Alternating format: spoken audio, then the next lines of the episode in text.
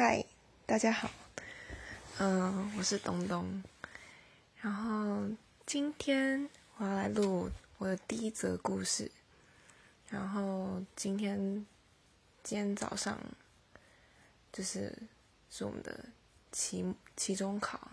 应该很多大学生今天早上都是期中考，呃，不是今天早上，就是这礼拜啦，就是期中考。然后想要跟大家分享一下，我今天早上期中考，就自己在最后一刻把整个答案都改错了，因为我们只有考一题，然后就是有点像申论题，然后我就把自己很白痴，然后就把答案全部都改错了，然后我觉得我这个应该是拿不到分数了，然后我在想说。要不要去停修它？啊，超崩溃的。然后就一直有在怪，在想说，就是我到底做错了什么？就我怎么会突然在最后一刻，然后脑抽筋，然后把整个答案都改错了？然后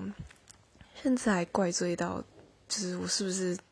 是不是因为我昨天晚上在看书的时候，然后想说指甲很长，然后就。然后就剪指甲，不是有说什么，就是考试之前不要剪指甲，然后会把那个运气给剪掉那种感觉。然后后来想很久，就觉得我怪罪那么多，就是想那么多，但其实真正原因就是因为我并没有充分准备，然后没有准备好这次的考试。然后在考试的时候就非常的慌张，然后就没有办法冷静的思考，